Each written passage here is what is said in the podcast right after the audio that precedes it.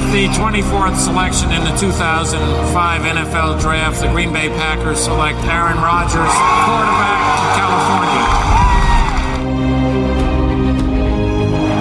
The final snap of Super Bowl 45.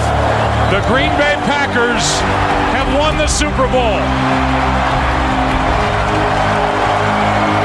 The Lombardi Trophy is coming home.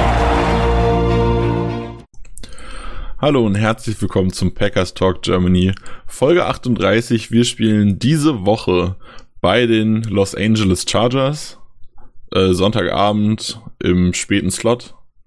Und heute mit dabei sind der Chris, hallo. Einen schönen guten Abend. Der Markus, hallo. Servus, Chris, ich habe die Ehre. Und ich, Nick, bin natürlich auch mal wieder dabei. Ähm, und zu Beginn, wie jetzt in den letzten Wochen immer, unsere Bold Predictions. Markus, lies doch mal vor, was wir so getroffen oder nicht getroffen haben. Alles klar. Naja, also der Chris hat eigentlich getroffen, Jamal Williams und Aaron Jones machen drei Blues-Touchdowns. Das haben sie gehittet. Also das hat, das hat er gehittet.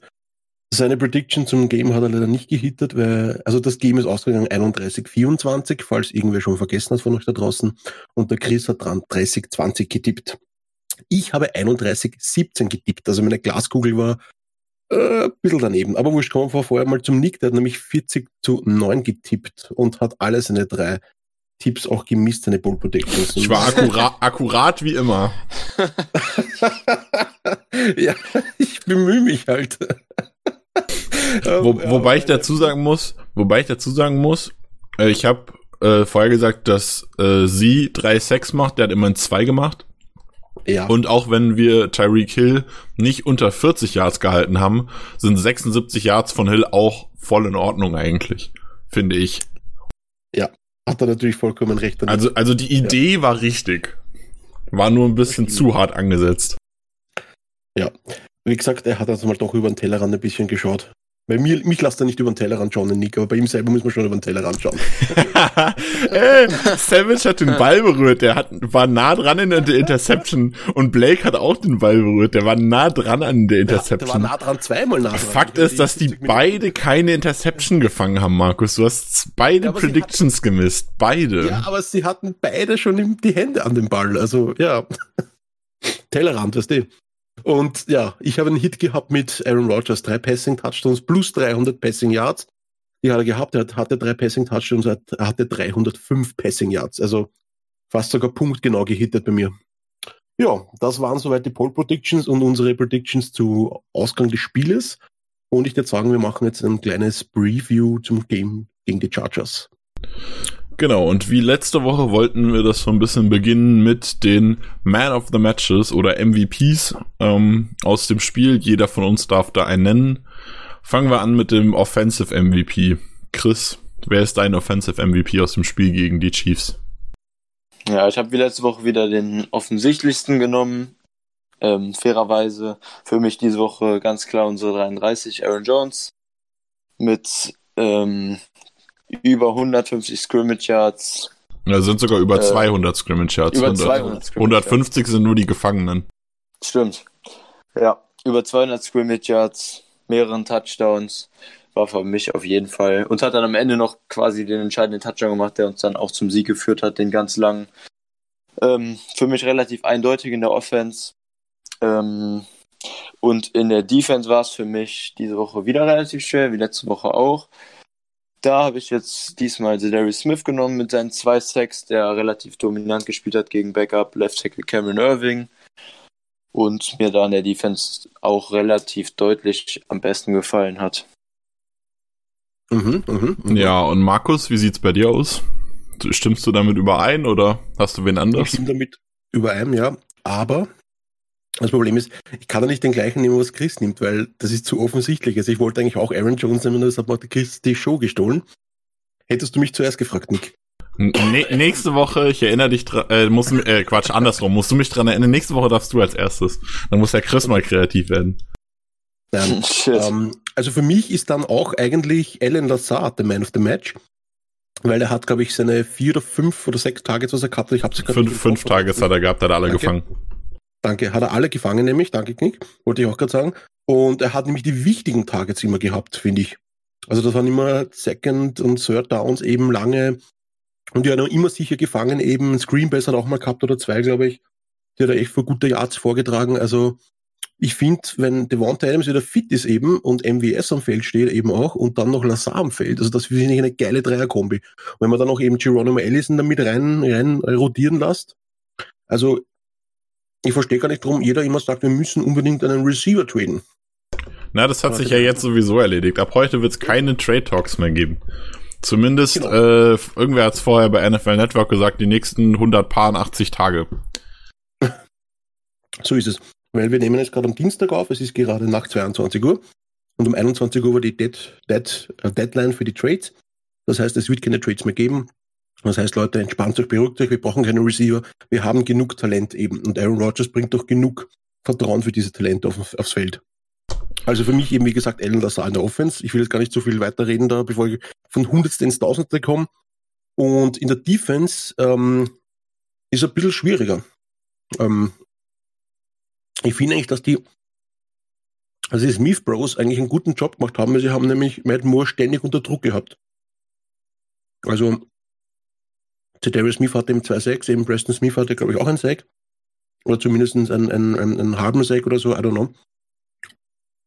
Auf jeden Fall, er war gerade ähm, noch dran an einen Sack eben. Ich glaube, wurde zu Darius Smith gesagt, ich, pff, Leute, ja, das schießt mir bitte. Das war der, der äh, eine Sack von Zedarius Smith. Da war Preston zwar mit dran, aber sie hat ihn eigentlich schon down, deswegen hat sie den Sack komplett bekommen. Es war kein geteilter okay, Sack. Okay, der Preston Smith noch über ihm drüber äh, Ja, genau. Aber der eigentliche Sack war halt von Zedarius, deswegen hat er den bekommen. Ach so, okay.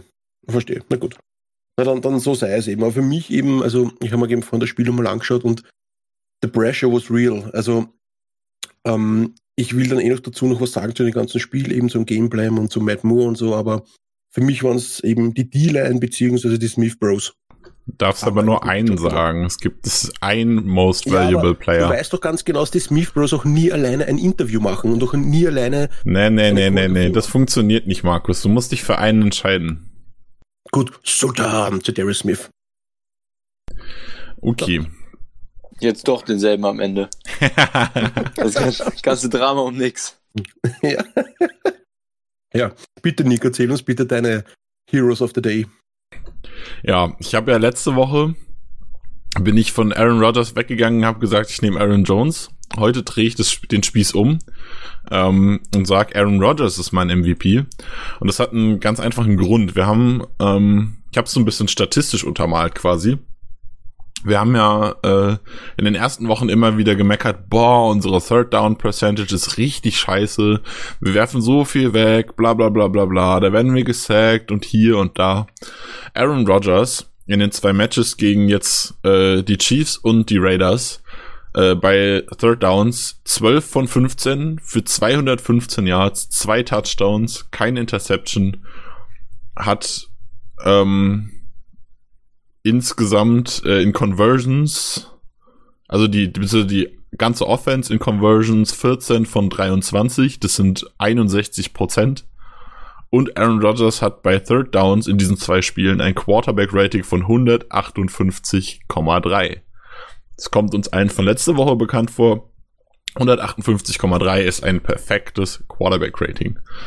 Nice, nice. Das wusste ich gar nicht. Danke, Nick. Um, ähm, und wenn ich das so sehe, dann gibt's für mich eigentlich nur die Möglichkeit, vor allem so combined und mit dem Fakt, dass ich letzte Woche äh, Rogers weggenommen habe, in Anführungszeichen, weil ich eben auch nicht doppeln wollte, gibt's für mich diese Woche eigentlich keine andere Möglichkeit, als zu sagen Aaron Rodgers. Und auch wenn man sich seine Stats anguckt, 23 von 33 angebracht für 300 Yards, drei Touchdowns, 129er Rating, voll geil. Dazu noch äh, sechs Runs für 29 Yards, war schon ein echt gutes Spiel von Rogers. Da würde ich ganz, ganz kurz einhaken gleich, weil du sagst, Aaron Rodgers eben verdammt gutes Spiel. Also meine Funny-Szene des Spieles war, Aaron Rodgers eben rennt nach rechts, eben sucht jemanden, fängt dann zu scramblen, läuft dann selber rechts, eben wird dann noch in, äh, außerhalb der, der Sideline dann noch getackelt eben, der kriegt dann noch quasi ein, ein, ähm, ein Personal Found für der, der Defense-Spieler, der Linebacker von die Chiefs eben. Ja, weil er out of bounds getackelt wurde, ne? Ja, genau, sag ich ja gerade. Und weil er eben out of bounds getackelt wurde, kriegt er, kriegt er die Strafe eben, der Chiefs Linebacker eben, also 15 Yard Strafe. Und das Coole ist, Aaron Rodgers bleibt in der Sideline stehen von den Chiefs und fängt an mit den Chiefs zu quatschen. das war einfach Spiel wirklich. Also, also, wenn wir gerade schon über Aaron Rodgers reden, dann muss ich auch eine Sache nochmal in Anführungszeichen kritisieren. Ähm, Aaron Rodgers hatte einen Drive zwischendrin, ich weiß leider nicht mehr welches war. Ich glaube, es war in der zweiten, im zweiten Quarter, wo er zwei Interceptions fast geworfen hat, die die Defense fallen gelassen hat. Das jo, war, das da, war echt so ein Drive, wo ich mir so dachte so, boah, Alter, was ist denn jetzt los? Das war mega lucky, ja. Ähm, ja. Da hat er echt sehr viel Glück gehabt. Also von daher ein sehr glücklicher MVP, aber wenn man Aaron Jones aus der Verlosung rausnimmt, und wir wollen ja nicht unbedingt doppeln, ist die nächste Nummer danach für mich Aaron Rodgers. Und cool, das heißt, wenn man einen Running Back, einen Quarterback und einen Wide Receiver. Genau, so ungefähr. Und in der Defense wird's jetzt schwer. Äh, Chris, wen hast du nochmal genommen? Auch Darius Smith, ne? Auch sie, ja. Ja, könnte ich jetzt einfach sagen, dem schließe ich mich an, weil ihr damit eigentlich recht habt. Ähm, ich persönlich würde aber gerne Daniel Savage nehmen weil der Junge eigentlich noch angeschlagen ist. Dem geht's nicht gut, er ist nicht fit. Man hat's auch gesehen, dass er nicht fit ist. Aber Donald Savage stand 100% der Defensive Snaps auf dem Feld. Ähm, war da zusammen mit Blake Martinez Tackle Leader, hat, soweit ich es gesehen habe, keinen Tackle verpasst. Er war bei zwei Plays, da war ich nicht ganz glücklich, dass er nicht ganz so schnell war wie gewohnt, also dass sein Closing Speed einfach nicht so krass war, was aber wahrscheinlich auch noch so ein kleines bisschen dem Verletzungsding geschuldet sein könnte. Ähm, aber, also weil, also er hat ja Knöchel gehabt, Knöchel wissen wir ja, tut weh beim Laufen. Ähm, aber dafür finde ich, hat er richtig, richtig gut gespielt und hat auch einen, einen, sehr, sehr wichtigen Impact darauf gehabt, dass es bei uns so, so gut lief. Und dementsprechend mein Defensive MVP ist Daniel Savage. Krass. Für mich war das das erste Spiel, wo Savage mir jetzt in der Rookie-Season nicht so gut gefallen hat. Nicht schlecht, aber. Ja, weil er halt verletzt war. Aber wenn ich mir vorstelle, dass er ja. verletzt 100% der Snaps gespielt hat, auch so wichtig, ja, weil er mit seinem Speed, den er ja trotzdem noch hatte, äh, ein ja, der, riesiges der halt, Upgrade zu Redmond war. Der war halt, wie du sagst, schon deutlich gemindert, als wie es normal ist, fand ich. Also das hat man extrem gemerkt, die Verletzung. Ja, aber wenn, ähm, also wenn ich mir halt vorstelle, dass wir das Spiel ohne Savage gespielt hätten, dann hätte das durchaus ja, anders ausgehen als, können. Äh, als die Backups, auf jeden Fall. Nur für MVP äh, fand ich das nicht reichend, aber vielseitig ist ja auch wichtig. Anderer, anderer Kandidat wäre auf meiner Liste sonst noch Lancaster gewesen mit dem sehr, sehr wichtigen Forced Fumble. Ja, das war geil. Wichtig. Aber ganz, ganz kurz, Leute. Eine Szene habe ich jetzt noch im Kopf eben. Ähm, das war nämlich der Touchdown von Travis Kelsey eben, ich glaube über die 50 oder 60 Yards eben. Da hatte in der Mitte Martinez die Zone. Und ich weiß jetzt nicht, wer, ob es jetzt ein Fehler von ihm war oder von die Safeties, dass die auf einer anderen Route an, angebissen haben, weil Travis Kelce hat am Anfang den Block angetäuscht eben und hat sich dann vom Block gelöst und quasi ist dann die Route gelaufen. Das war so eine, so eine Vertical Route eben nach rechts äh, außen. Die Richtung St stimmt, da habe ich mich, als das Spiel geguckt habe, total drüber geärgert. Habe beim Nachhinein total vergessen, das Play weiter zu analysieren. Ähm, also im Live-Spiel sah es für mich ganz klar danach aus, als hätte Blake eine kurze Zone gespielt und wäre davon ausgegangen, dass tief jemand Kelsey hat. Ähm, ja, weil der definitiv, also der definitiv nicht Man Kelsey gecovert. Das, so ist er nicht gelaufen. Nee, ähm, war Zone Coverage auf jeden Fall. Ja, also glaub, da hätte definitiv. Ja, ich glaube nicht. Meiner Meinung nach hätte definitiv noch ein Safety irgendwo hinten sein müssen. Ich weiß aber nicht, wer da war oder was da war oder so. Das habe ich wie gesagt nicht im Kopf. Oder Misscommunication ja. beim, beim, beim Defense Play Call, eventuell. Ja, bei der Übergabe der Zonen halt Misscommunication. Blake hat ja im Prinzip nichts mehr gecovert danach. Ja, aber da hinten war ja auch niemand. Also du kannst keine Zone, du kannst keinen Spieler in einer Zone übergeben, ja. die nicht gedeckt ist. Ich, ich glaube, Amos hat ähm, die Außenroute vom Receiver da angebissen quasi, aber ich bin mir nicht mehr sicher. Hm. Quatsch, quatscht mal ein bisschen weiter, ich schaue gerade parallel nochmal nach. Okay. Nein, wie gesagt, für mich hat so ausgehen, dass entweder links, ich glaube entweder Savage war es oder rechts Amos.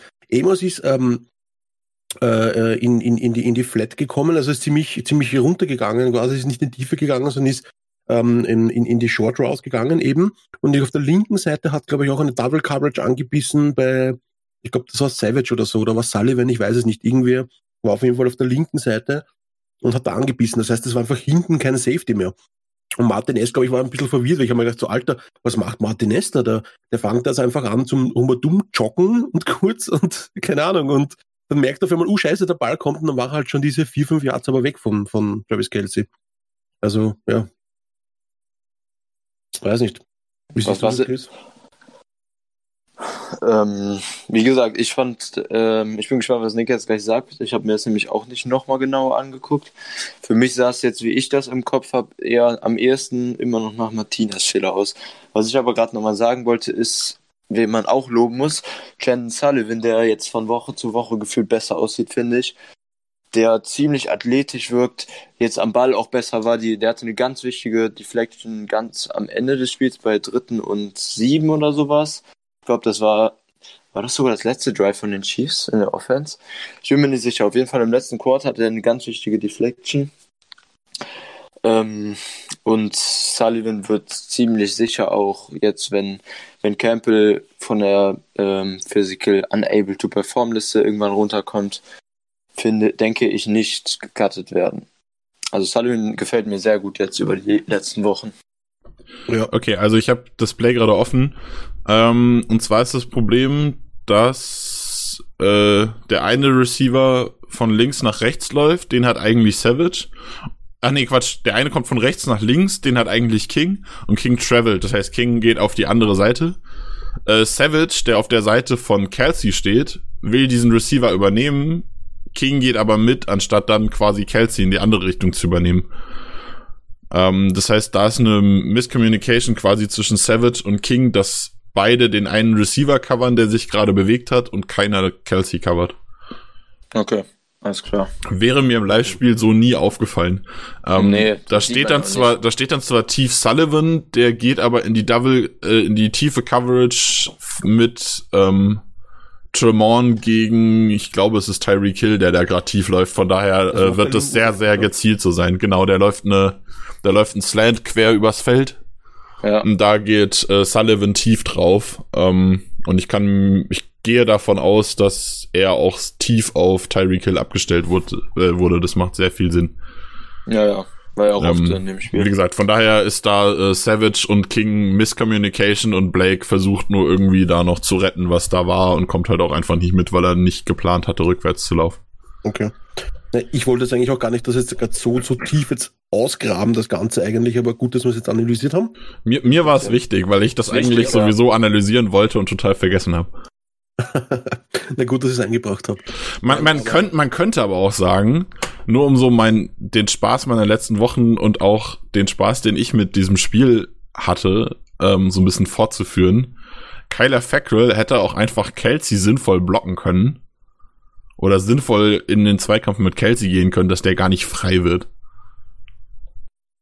Also der hat sich okay. da total total läppelig anblocken lassen und ist dann einfach, hat dann nichts mehr gemacht. Ja, aber wenn, also, wenn Fackrell im Pass Rush bei dem Snap ist, dann ist er froh, wenn er am Block schnell vorbeikommt. Wie soll der noch an Kelsey länger blocken? Eben. Ja, aber er, äh, also er geht gegen Kelsey und covert dann auch, also geht dann auch in die Coverage raus, aber ja, okay, ich glaube gegen, also ich glaube, das ist dann der dritte, wenn ich, ja genau, wenn ich es richtig sehe, genau, das ist der dritte, der auf den, auf den Wide Receiver geht, der rumkommt. Okay, nee, dann ist was anderes. Also er geht in die Coverage zu dem Wide Receiver, der rumkommt. Savage bleibt stehen zu dem Wide Receiver, der rumkommt. Und King kommt, travelt mit dem Wide Receiver, der rumkommt. Also am ehesten macht dann wahrscheinlich King da den Fehler, den, der im Prinzip äh, eigentlich die tiefe Zone hatte, weil Savage ja die Zone hätte, die mit dem Wide Receiver. Na, ich gehe davon aus, dass es eine Man-Coverage war. Dann wäre es eher Savage-Ding gewesen. Es war einfach ein, ich würde einfach sagen, es ist ein Abstimmungsproblem. Ich, ich muss mir Einfach die Abstimmung nicht geklappt, wer jetzt äh, den, den Spieler nimmt. Kann passieren, ist scheiße gelaufen, ist halt so. Ja, wir gehen mal weiter. Ja, also was ich jetzt noch gerne zum Spiel sagen wollen würde, ähm, ich finde einfach, dass Andy Reid mit Matt Moore einen super Gameplan aufgestellt hat und quasi einen Backup-Quarterback, ich meine, es ist ja ein ziemlich erfahrener Backup-Quarterback, der Matt Moore, ich spiele ja schon jetzt ein paar Jahre in der Liga, aber trotzdem, dass man einen Matt Moore quasi als Backup eben so gut ausschauen lassen kann, dass er quasi wie ein Elite-Quarterback ausschaut. Also, puh, ja. Sie haben es uns nicht einfach gemacht, sage ich mal. Ja. ja, Andy Reid ist halt auch einfach ein grandioser Coach. Und dann ist ja, ja auch, also ich habe zwar sehr, sehr krass gegen die Chiefs getippt in meinen Bold Predictions, es waren aber eben Bold Predictions. Und ich habe davor ja auch schon relativ klar gesagt, dass die Wahrscheinlichkeit, ähm, dass es ein klares Ding wird und wir die Chiefs total abschießen, eher gering ist. Also das, äh, es ist schon eine, ist eine richtig gute Truppe. Die O-Line war rechtzeitig okay, linksseitig halt von Backups besetzt. Äh, die ja. Receiver sind verflucht schnell, das Rushing Game ist super, die äh, die Screens funktionieren bei denen und so. Also das ist einfach, ist schon ein gutes Team. Die haben halt einfach eine super funktionierende Offense vom Scheme und allem und da tut dann auch so ein Backup-Quarterback, auch wenn natürlich eine riesen Qualitätsverlust zu Mahomes ist, dann nicht viel ab. Also wie, wie Markus schon gesagt hat, das war immer noch eine gute NFL-Offense, die wir da gesehen haben mit Matt Moore. Das ist schon beeindruckend, was Rita mittlerweile entwickelt hat in der Offense. Und ja, was. Ja, sag. Entschuldigung, Chris, sag weiter, sorry, ich wollte nicht unterbrechen. Nee, ich wollte nur jetzt noch sagen, dass die Offense-Line von den Chiefs halt viel besser war, als ich das erwartet habe vor dem Spiel. Weil, also über die rechte Seite ging's, sie hatte ja auch gegen Irving äh, einige, einige Battles gewonnen, wurde dann halt auch öfter gedoppelt am Ende des Spiels. Aber ich hätte auch gedacht, dass wir Interior mehr Druck kriegen, weil Interior die Chiefs Line eigentlich so mittelmäßig besetzt ist und, und Clark. Also von Clark hatte ich halt ein bisschen mehr Druck erwartet. Also Moore hatte auch mehr Zeit, als ich das vor dem Spiel so an, äh, angenommen habe, ja. Man hätte ja mit weniger Snaps von Kyler Fackrell spielen können, hätte man vielleicht auch Druck auf den Quarterback. Quarterback man hätte gebracht. auch mehr blitzen können und nicht die ganze Zeit nur Foreman Rush schicken können. Naja, aber, aber das ist gefährlich gegen so schnelle Receiver. Das ja, haben wir ja in der Vorbesprechung schon gesagt, dass man da eher ein, zwei Safeties tief stellen sollte. Ja, aber es hat ja nicht wirklich gut geklappt im Foreman Rush. Da muss man auch ein bisschen was ändern über den Lauf des Spiels. Ich meine, die Adjustments waren gut zur zweiten Halbzeit, aber das war mehr Coverage bedingt. Wobei da kann man sich In der zweiten Halbzeit hat Fackrell weniger gespielt. Ja. Ey, das ist mein voller Ernst. In der zweiten Halbzeit hat Fackrell weniger gespielt. Der hat, viel, der hat in der ersten Halbzeit viel mehr gespielt als später. Ja, aber was man in der zweiten Halbzeit gesehen hat, das hat er ein paar Mal gemacht. Ähm, er hat bei Cedarius Smith, wenn Cedarius Smith am Feld hat er es nicht gemacht. Er hat es nur im Feld gemacht, also nur gemacht, wenn Fagwell oder Preston Smith am Feld war. Dann hat er quasi den Pass Rush äh, quasi angedeutet mit Five Man. Und die beiden sind aber außen dann quasi in die Coverage gegangen und haben eine kurze Zone verteidigt eben. Ja, weil sie kein Coverage-Linebacker ist. Kyler Fackrell ist aber halt gar nichts. Ja, aber trotzdem, man hat dann gesehen, dieses, das hat scheinbar gewirkt eben, weil damit konnten sie quasi die, die, die, die kurzen Zonen eben, also die Underneath-Zonen, eben die Flat-Zone quasi, konnten sie damit dann decken eben und die, die, die, die Corners und die Safeties konnten sich dann quasi auf Mitte und hinten dann konzentrieren mehr. Und ich muss langsam wirklich sagen, dass ich ein bisschen genervt bin, dass Gary jedes Spiel nicht mal seine 15 Snaps kriegt. Was hat er dieses Mal 14 gehabt, glaube ich, ne? Ja, hat 14 Snaps bekommen. Also das Fackrell vor allem, vor allem wenn Fackrell so spielt, der hat 33 Snaps gespielt, ja. der hat 56 Prozent der Snaps gespielt. Der, man muss dazu sagen, er hatte zwei gute Snaps.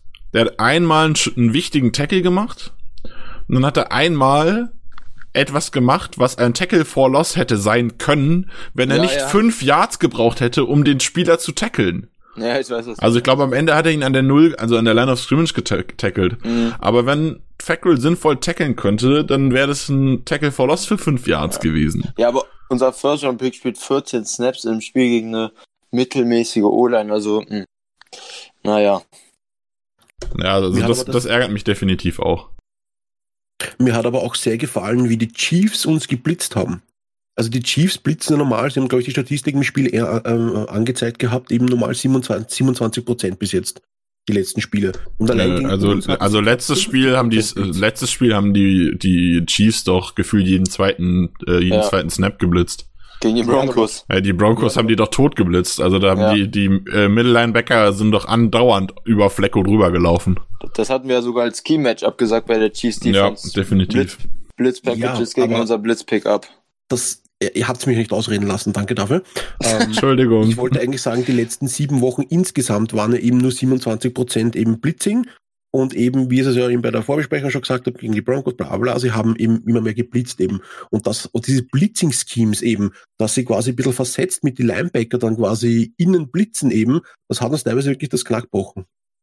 Also das, das ist, ist dem Rogers ein bisschen zum Verhängnis geworden teilweise. Ja. Und da muss man, da muss man auch ganz ehrlich sagen, da sahen ein paar Leute in unserer O-Line gar nicht mehr so gut aus. Also ich glaube, ich glaube, Bulaga hat seinen ersten Sack verschuldet. Ja, habe ich auch ähm, geärgert. Corey Lindsley hat einen Sack verschuldet. Jamal Adams hat einen Blitz nicht gepickt, wie er sollte. Jamal äh, Adams. Äh, ja, genau, Jamal Adams, Jamal Williams, pardon. ähm, Jamal Williams hat einen, hat einen Blitz nicht gepickt, wie er sollte. Und die, dann war einer, einer war, ging, glaube ich, auf Rogers. Ähm, das waren so, also das war irgendwie ein Six-Man-Rush oder so und äh, Geronimo Allison war einfach frei. Er hat ihn aber nicht geworfen, sondern hat nach links geguckt und bis dahin war er dann auch schon unten, weil da alles natürlich gedeckt war. Also, also Gimo war rechts und von rechts kam der Blitz. Und er wurde dann vom Mittellinebacker wurde dann Gimo gecovert, aber anstatt dass er einfach den kurzen für 5, 6, 7 Yards auf Gimo wirft, äh, hat er lieber woanders hingeguckt. Äh, und den fünften, an den fünften erinnere ich mich gerade auf die Schnelle gar nicht. Was beim fünften Sack passiert ist. Jedenfalls ähm, war das alles andere als äh, solide. Also da war war doch so einiges im Argen jetzt gegen so krasse Blitzpackages. Da war unsere O-Line nicht mehr so stark, wie ich dachte. Aber Aaron Jones, ihr habt ihn schon als MVP angesprochen, hat einmal richtig, einen richtig, richtig schönen Blitzpickup wieder gehabt. Haben wir letzte Woche noch drüber geredet, dass er da viel besser ist, als wir eigentlich alle dachten. Und hat's direkt gezeigt. Ja. Das war eigentlich das, was ich sagen wollte. Also die Chiefs haben einfach gut geblitzt und hatten gute Blitzschemes eben mit denen sie attackiert haben, wo wir eben dann wirklich schlecht ausgehört haben in der O-Line, also unsere O-Line. Ja, wollen wir noch jetzt irgendwas sagen, Preview-mäßiges abschließen zu dem Spiel gegen die Chiefs? Ähm, ja, ähm, Special Teams würde ich noch was erwähnen, aber wenn du noch was zu den anderen hast, würde ich erstmal Chris vorlassen. Nee, ja. ich würde auch. Fang mal an mit Special Teams, genau. ich äh, ergänze dann. Ähm, also was ich, was ich sagen möchte, ich fand Darius Shepard nicht so schlimm, wie alle anderen. Also ich habe ich hab das Spiel nachgeschaut, weil ich es nachts nicht geguckt habe und habe dann so ein bisschen in unserem Discord-Chat mitgelesen. Da haben sich viele, ziemlich viele, ziemlich oft über Shepard aufgeregt und auch auf Twitter. Ähm, für mich hat er einen Fehler gemacht und das war, glaube ich, der letzte äh, letzte ja, Punt, ja. wo er den an der 20 nicht äh, nicht einfach gefangen hat, sondern äh, ihn durchgelassen hat, der dann an der 2 oder so landet. Ähm, den muss er einfach fair catchen. Das war meiner Meinung nach eine dumme Entscheidung. Man muss aber auch dazu sagen, sowohl bei dem Snap, äh, bei dem Punt als auch bei anderen waren wir scheinbar, äh, hatten wir so viel Angst vor den Special Teams und Fake Plays, dass wir mit unserer kompletten Number One Defense gespielt haben. Äh, mit dem Unterschied, ich glaube, statt Jamon Williams, äh, der halt, also quasi dem Slot Corner, er stand halt Shepard tief und Jair und King haben die, äh, die Punt-Coverage gemacht, was echt nicht gut war. In allen Snaps, die die das gemacht haben, das war ja letzte Woche schon, wo ich mich einmal so gesagt habe, das war nicht gut. Und auch dieses Mal, äh, ich weiß nicht wieso, ich glaube einmal war es ein Vierter und Acht oder so, wo wir äh, mit der mit der Defense auf dem Feld standen. Keine Ahnung, was da passiert ist, fand ich fand ich nicht so beeindruckend, fand ich ein bisschen komisch. Wir sind auch mittlerweile in den meisten Statistiken Special Teams mäßig ganz unten, zum Beispiel äh, Average Punt Return Yards. Ähm, ist so dass das NF äh, der NFL-Durchschnitt so bei sieben Yards, würde ich mal jetzt so sagen. Und ähm, alle Teams haben, die schlechteste Team sind die Seahawks vor uns mit 3,1 Average Yard Punt Return. Die Packers haben jetzt nach acht Spielen ein Average äh, Punt Return Yards von minus 1,6 Yards. das ist, ist natürlich bitter einfach. Gute Statistik. Aber, und da können wir zu den, direkt zu den Roster-Moves übergehen, die die Woche passiert sind. Äh, Markus hat es vorher schon angesprochen, heute war Deadline Day. Wir haben zwar nicht getradet, ähm, bisher nicht, vielleicht kommt ja auf einmal noch irgendwas raus, was keiner mitbekommen hat, würde ich aber äh, nicht vermuten. Aber wir haben eben Darius Shepard entlassen. Außerdem haben wir noch äh, den Titan Even Bayliss entlassen, der in den letzten zwei Monaten gefühlt 50 Mal entlassen und wieder gesigned wurde und dann ins Practice Squad und wieder in den Active Roster. Ähm, und dafür haben wir den nächsten Kandidaten, mit dem das auch so war. Äh, Tremont Smith in den Active Roster befördert, ist eigentlich Cornerback, aber halt auch Returner, Kick Returner, Punt Returner. Ähm, quasi als Ersatz für Shepard. Ich vermute, dass man äh, für Baileys dann Jay Sternberger aktivieren würde, äh, aktivieren wird die Woche. Dafür ist aber noch ein bisschen Zeit. Also es ist auch durchaus möglich, dass wir jetzt irgendwen claimen und einfach mal schauen, ob wir den bekommen und ob wir damit was anfangen können. Und dann Ende der Woche noch jemanden für Sternberger entlassen. Das funktioniert genauso. Außerdem ist auch noch Ibrahim Campbell, ähm, der Safety, eine Option für der von der PUP wiederkommen kann da wird's noch interessant, was die Woche passiert. Was denkt ihr? Wer wird für, wenn wir, sollten wir Campbell aktivieren und wenn ja, wer sollte, wer könnte dafür gehen, eurer Meinung nach? Ähm, wenn Campbell aktiviert wird, bin ich mir ziemlich sicher, dass Kader Holman gekartet, gewaved wird und wir hoffentlich ihn dann ins Practice Squad holen können, weil ich einfach nicht glaube, dass von unseren Safeties irgendjemand gehen muss, weil Redmond viel zu viele Snaps in der Defense hat und vor allem jetzt hatte in der Abstinenz von Savage und weil Sullivan einfach zu vielversprechend spielt ähm, und, und äh, Holman einfach bisher deutlich am wenigsten Impact von allen Defensive Backs im Roster hat, bin ich mir ziemlich sicher, dass er dann für Campbell da weichen muss. Aber wie gesagt, hoffentlich unser Sechs-Runden-Pick dieses Jahr wäre ärgerlich, wenn wir ihn direkt gehen lassen, finde ich. Ja, also ich sehe das genauso wie Chris eigentlich.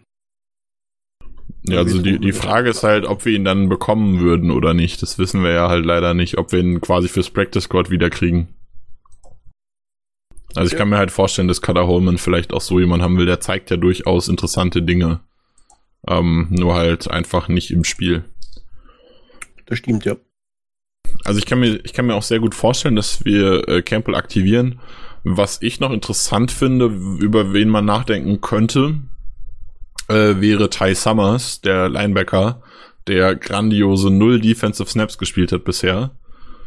Ähm, und auch in den Special Teams hat er mir in den letzten Wochen nicht so gut gefallen. Also es war ja so der Haupt-Special-Teamer, den wir quasi so, keine Ahnung, letztes, äh, letzte Saison hatten wir James Crawford dafür quasi, es war ja auch ein Linebacker, der so ausschließlich Special Teams gespielt hat. Ähm, das hat mich bei Summers bisher so die letzten Wochen nicht beeindruckt. Da kann ich mir auch vorstellen, dass der eventuell ein möglicher Cut- und Practice-Squad-Kandidat ist. Ja, also für mich gibt es nichts viel zum Sagen mehr, weil ich denke, wir müssen uns überraschen lassen, einfach. Das, das Ding ist halt, dass wir auf Linebacker viel dünner sind als im Defensive Backfield. Ich, also wenn dann einer von den zwei, aber ich glaube halt mehr an naja, er spielt ja sowieso nicht. Und ich kann mir eher vorstellen, dass Campbell dann auch eventuell in so eine Hybridrolle rutscht oder Amos halt diese Hybridrolle weiterspielt und dafür dann Campbell im Backfield spielt, als dass Summers irgendwann diese Saison noch viele Snaps auf Linebacker sieht. Von daher, äh, ja. Ja, ja. ja sehr eh nur Spekulation jetzt. Eh, wie gesagt, da müssen wir uns echt überraschen lassen, dann was tatsächlich dann passiert, weil da können wir jetzt noch so viel spekulieren, glaube ich. Ja.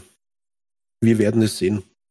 Im Bälde. Ja, ähm, Injury Report ist noch nicht draußen. Ähm, es haben sich ein paar Leute gewünscht, dass wir halt wieder früher den Podcast aufnehmen. Machen wir jetzt halt, wie vorher schon gesagt wurde, Dienstagabend, dass der auch ein bisschen früher für euch da ist. Äh, Gerade wenn wir halt unsere längeren Folgen zu, äh, vollschwafeln. Ähm, dafür fehlt uns jetzt halt leider der Injury Report. Ich hoffe, dass er vielleicht bis zum Ende des Tages noch da ist. Ich weiß gar nicht, ob die Packers heute überhaupt trainiert haben.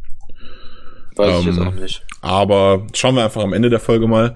Und deshalb geht's jetzt weiter. Wir spielen am Wochenende gegen die Chargers. Und wenn ich es richtig im Kopf habe, wollte Chris anfangen? Mit der Defense, yes. Dann hau rein, Chris. Ja, go for it. Alles klar. Ähm, Chargers stehen 3-5, haben jetzt ähm, gegen die Bears gewonnen in Chicago in Week 8. Fuck. Mhm. In einem Spiel, was man ähm, ich habe es mir angeguckt nochmal in 40 Minuten, das komplette Spiel, was man eigentlich aus Chargers sich hätte verlieren müssen. Und nicht nur wegen des Ficos, was am Ende verschossen wurde, aber da will ich jetzt gar nicht näher drauf eingehen. Die Chargers stehen 3-5, sind Dritter in ihrer Division hinter den Chiefs und den Raiders. Und genau, dann fangen wir mal mit der Defense an. Ganz grundsätzlich ein paar Stats, da sieht die Defense eigentlich relativ gut aus auf dem Papier, sogar Zehnter in Points per Game, Sechster sogar in Passing Yards per Game allowed, was ein ziemlich starker Wert ist. Dafür 23. in Rushing Yards pro Spiel erlaubt, einen Platz vor den Packers, also ähnlich schwach oder gut, wie man es sehen will. Ähm, die Rushing Defense der Chargers und Total Yards per Game sind die Chargers auch Zwölfter, also insgesamt ziemlich ähm, also in meinen Augen auch besser, als man das so wahrnimmt bisher. Defense Coordinator ist Gus Bradley seit 2017, der vorher Head Coach bei den Jaguars war, also am Rande. Ähm, die Chargers Defense ist vor der Saison irgendwie so als ziemlich vielversprechende Unit in die in das Jahr reingegangen mit extrem hohen Erwartungen, sind individuell eigentlich auch super besetzt, haben ihr First und ihr Second Round Pick mit Jerry Tillery und Nasir Adderley auch beide in die Defense investiert. Ähm, dann hat sich natürlich vor der Saison All-Pro Safety Dervin James verletzt, was extrem ärgerlich war für die Chargers Defense und sich auch bemerkbar macht, wo ich gleich noch drauf kommen werde im Defensive Backfield. Mittlerweile ist auch Second Round Pick Adderley auf Injured Reserve. Also im Defensive Backfield haben die Chargers da echt relativ viel Pech bisher. Ähm, vor allem James wäre jetzt in, erst in seine zweite Saison gekommen, da hätte man echt viel erwarten können dieses Jahr. Letzte Saison als Rookie First Team All-Pro. Ähm, genau. Um dann die Defense mal ein bisschen runterzubrechen, kann man mit dem Pass Rush anfangen, was so in der Defense auch mit das Stärkste ist, was die Chargers zu bieten haben. Haben ein extrem starkes Edge Rush Duo mit, mit äh, Joey Bosa und Melvin Ingram. Ähm, das gehört auf jeden Fall schon zur, zur oberen Garde in der NFL. Ich habe verflucht viel Angst vor Joey Bosa. Ja. Also auch, auch wenn äh, Bulaga äh, Bosa ist Left End, ne? Ja, spielt meistens links. Genau, ähm, auch wenn Bulaga ja bisher eigentlich gut war, er hat jetzt äh, den ersten Sack gegen die Chiefs zugelassen und Joey Bosa ist halt einfach Joey Bosa, ne? Spielt auch wieder eine kranke ah, Saison. Und, und gerade gerade wenn ich jetzt drüber nachdenke, ähm, was haben wir vorher total vergessen? Ähm, sowohl Bakhtiari als auch Bulaga waren zwischenzeitlich mal äh, verletzt draußen mhm. und Alex Light hat gespielt. Der hat das zwar gut gemacht, muss man ihm, muss man ehrlich zusagen. Ähm, aber wenn ich mir vorstelle, dass Alex Light Joey Bosa gegenübersteht, mir wird's Angst und Bange. Yep. Genau, da wollte ich bei den Key Matchups auch nochmal drauf kommen, zu der Verletzung von Bulaga. Wir werden es ja sehen, wenn der erste Injury Report diese Woche rauskommt. Das wird ein ganz, ganz wichtiges Ding. Weil, wie du sagst, Light gegen Bosa muss ich jetzt auch nicht unbedingt sehen. Ähm, und Ingram ist halt auch kein besonders schlechter Edge Rusher. Wobei Bosa da diese Saison auf jeden Fall deutlich, deutlich der bessere von beiden ist. Dahinter haben sie noch einen Vose, der so ein bisschen als Rotational Rusher immer reinkommt, der auch nicht so schlecht ist, also auf jeden Fall besser als unsere Backup Edge Rusher. Ähm, Interior an der D-Line sind Brandon Meebane, den einige vielleicht kennen sollten, der aber eher ein guter Runstopper ist. Und wie eben gesagt halt Jerry Tillery, Rookie First Round Pick von den Chargers, ähm, der aber bisher in seiner Rookie-Saison wenig aufgefallen ist. Also ähm, bei den Chargers kommt der Pass Rush vor allem über die Edges. Ähm, das zweite Level, die Linebacker, bringen bei den Chargers vor allem extrem viel Erfahrung mit. Das sind Denzel Perryman und Thomas Davis, der von den Panthers gekommen ist in der Offseason, nachdem er dort, glaube ich, seine ganze Karriere schon war. Ist auch schon in seinen mittleren 30ern. Ähm, also ziemlich erfahrene Veterans im Linebacker-Core bei den Chargers, die beide auch ziemlich stabil spielen diese Saison und vor allem wenig Fehler machen fallen, fallen einfach gefühlt, wenn man sich das Tape der Chargers so defensiv anguckt, wenig auf. Kann man so oder so deuten, ob man das eher positiv oder negativ findet, wenn Linebacker wenig auffallen, aber Fehler sieht man von den beiden halt ziemlich wenig. Ähm, die letzte Positionsgruppe, die Defensive Backs, wo ich am Anfang schon mal kurz drauf eingegangen bin, ähm, sieht im Vergleich zu unseren letzten Gegnern ein bisschen anders aufgeteilt aus. Hier sind die Cornerbacks wieder eher die Stärke in der Secondary, beziehungsweise eigentlich sogar deutlich. Ähm, Kevin Hayward, ein alter Packer, den einige vielleicht noch von früher kennen, ist Cornerback äh, mein, Meinst du Casey Hayward? Casey Hayward, stimmt. Sorry. du hast mich ganz, ganz kurz hatst du mich. Ganz kurz hatst du mich. Cam Hayward, neuer Cornerback. Ich habe ich hab auch gedacht, so, what, what, was, was, was, wer? Casey Hayward, natürlich, klar. Ja, Ähm, alter Packers ist Cornerback 1 bei den Chargers, spielt auch seit er bei den Chargers ist deutlich besser als bei den Packers, ist ein super Cornerback geworden mittlerweile, spielt wieder eine gute Saison und sah auch letzte Woche gegen die Bears, gegen Robinson, der auch eine Mega-Saison spielt, sieht ziemlich gut aus. Robinson hat, war in dem Spiel sehr unauffällig. Dann haben die Chargers in Desmond King, den vielleicht momentan oder zumindest in der letzten Saison auf jeden Fall besten Slot-Cornerback in der ganzen NFL. Dazu ist King noch ein ziemlich gefährlicher Returner, den wir, wie wir eben gesagt haben, nicht wirklich haben. Da haben die Chargers dann in dem Bereich, was Return Game Special Team angeht, schon mal einen leichten Vorteil.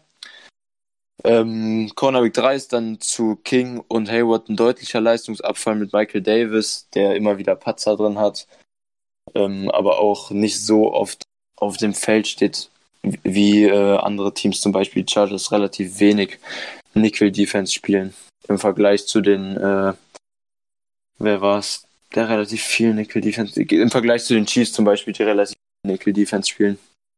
Ähm, ja, ich habe gerade eben angesprochen, die Safeties sind wahrscheinlich die Schwäche in der Defense der, der Chargers. Ähm, das sind Rayshon Jenkins, Viertrunden-Pick 2017, der bisher von den beiden Safeties noch auf jeden Fall der bessere ist und solide spielt. Und dann halt für mich der auf Tape eindeutig als Schwachpunkt ausmachbare ist ähm, Rookie Roderick Teamer, der auch undrafted war und der Vertreter von Dervin James ist, der einfach immer wieder gut ist für so eine Blown Coverage oder ein Miss Tackle. Da kann man auf jeden Fall ähm, eine Schwachstelle tief im Backfield der Chargers ausmachen mit Teamer. So, und dann können wir auch zu den Keys kommen. Äh, Chargers Defense gegen unsere Offense und ganz am Anfang, ähm, Nick hat es auch schon gesagt, vom Edge Rush und vor allem vor Bosa muss man einfach Respekt haben. Deshalb Chargers Edge Rush gegen unsere Offensive Tackles, wer auch immer es dann im Endeffekt sein wird. Ähm, ich hatte gehofft, wir haben den Injury Report schon vorliegen, wenn ich das, wenn ich die Keys vortrage. Na, ich gehe davon aus, um, dass, äh, dass unsere beiden Tackles starten werden. Die Frage ist halt nur, wie konstant sie das hinkriegen. Also ja. Bakhtiari hat ja jetzt die Saison immer schon wieder mal so einzeln so einen Moment, wo man so, wo er mal kurz raus muss. Ich glaube, das war ja nicht das erste Mal. Und auch Bulaga ist, glaube ich, einmal schon draußen gewesen die Saison davor. Ähm, also man kann davon ausgehen, dass die vielleicht auch so mal ein, zwei Snaps Pause brauchen zwischendrin, wenn irgendwie was ist. Ja. Und wenn unser, wenn unsere Offensive Tackles ähm, vielleicht etwas äh, gegen die Erwartungen doch ziemlich gut aussehen sollten gegen Ingram und Bosa, dann dürfte das ein relativ ähm, geiles Spiel für Rogers werden, weil die Chargers Interior halt extrem wenig Druck bringen und die Linebacker auch nicht wirklich bekannt starke Blitzer sind. Also wenn wir den Edge Rush ausgeschaltet kriegen, dann, dann könnte das ähm, sehr zugunsten für uns sein, was ja in jedem Spiel grundsätzlich so ist, aber bei den Chargers noch ein bisschen extremer. Ähm, der zweite Key sollte der Chargers Run Stop gegen unser Running Game sein. Gefühlt sage ich jedes Spiel, aber in dem Spiel ist es in meinen Augen besonders wichtig, dass das Run Game klappt, um die Defense nach vorne zu ziehen. Und wenn das Run Game eben nicht klappt, wie die Chargers mehrmals schon die Saison hatten gegen, gegen schwächere Offenses, dann ähm, können die Chargers sich eben tief fallen lassen in ihre Zonen und ab und zu in Man-Coverage und zum Beispiel bei Third and Long einfach sitzen und ihrem Edge Rush vertrauen. Und da sehen die Chargers halt oft ziemlich gut aus, wenn die Cornerbacks quasi bei, äh, vor allem bei dritten Versuch und lang, dann ihrem Edge Rush vertrauen können und die Coverage sieht bei den Chargers halt dann auch ziemlich gut aus. Also das Rushing Game wird ein extrem wichtiger Punkt in dem Spiel. Wie gesagt, halt in jedem Spiel fast, aber hier spielt es halt eine eventuell noch größere Rolle. Und als letztes Key Matchup ähm, die Charger Safeties gegen unser Inside Passing Game. Das ist in dem Sinne ein ganz interessanter Punkt, dass Rogers die letzten Spiele halt vor allem sehr gerne, ich weiß nicht, wer es ähm, vielleicht gelesen hat, in der Kolumne noch von, von Adrian Franke auch, der das gut thematisiert hat nach dem Spiel gegen die Raiders, dass Rogers extrem viel diese Saison, was er am liebsten mag, ähm, außerhalb der Nummern auf dem Feld quasi wirft, also zwischen Nummern und Sideline. Und das gegen die Chargers sich vielleicht ändern sollte, wenn man sich die Matchups anguckt, ähm, die beiden Safeties unerfahren und mittelmäßig bis unterdurchschnittlich. Und nach dem Raiders und den Chiefs Spiel, die beide, bei, bei den beiden quasi das Matchup anders war, die hatten eher schwächere Cornerbacks und bessere Safeties, ist es halt diese Woche andersrum.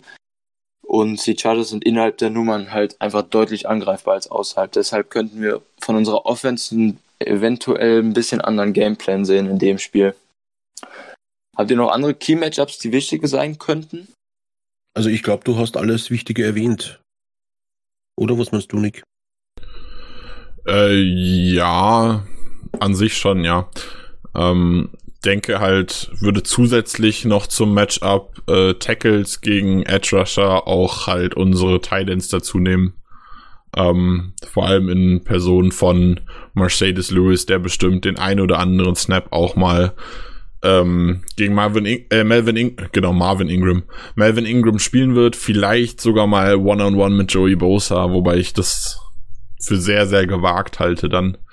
Ähm, aber zumindest im Support wird er sehr viel mitspielen und eventuell auch mal den einen oder anderen Snap alleine gegen die Jungs spielen dürfen. Das könnte auch ein sehr interessantes Matchup werden, wie unsere Titans damit klarkommen.